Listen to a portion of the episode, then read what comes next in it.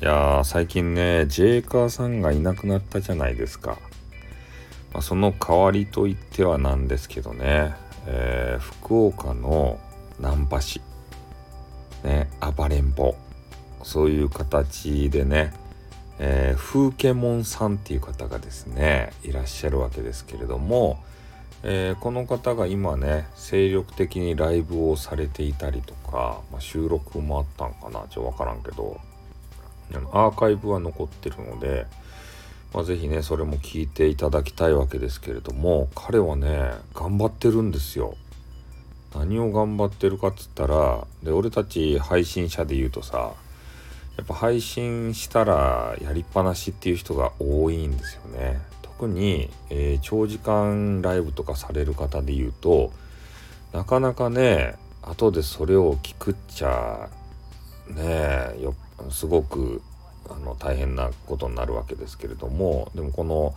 えー、福岡風景門さんっていう方はね自分の番組を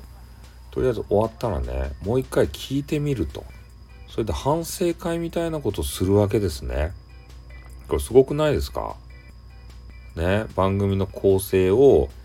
えー、とりあえずあの一回終わってからね、えー、聞き直してえー、ここはダメだった。ここはもっとこういうコーナーにした方がいい。ここはテンポが悪いとかね。そういうのを分析してですよ。それを、えー、次の配信に生かしていく。そういうような動力の人なんですね。ちょっとあのー、あれですね。見直し見直しましたよねっていうかねただのナンパ師じゃなかったんやなっていうことを改めて思った瞬間やったね。本当に、まあ、そういうことをねえー、福岡風景門さんが、まあ、自分のあれライブなのかちょっとアーカイブなのかライブアーカイブなのか収録なのかちょっとね調べてはないんですけれども、えー、そういう収録上がってましたんで、まあ、ぜひ聞いていただいてねもうめちゃめちゃ真面目なんで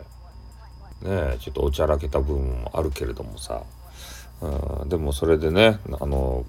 また頑張っていこうと言われてれていますのでちょっと一時期ね名前を言ってはいけない方のブラックサイトに行ってしまったんですけど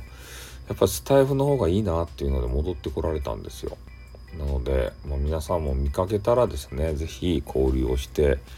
あげてほしいなというところでございます。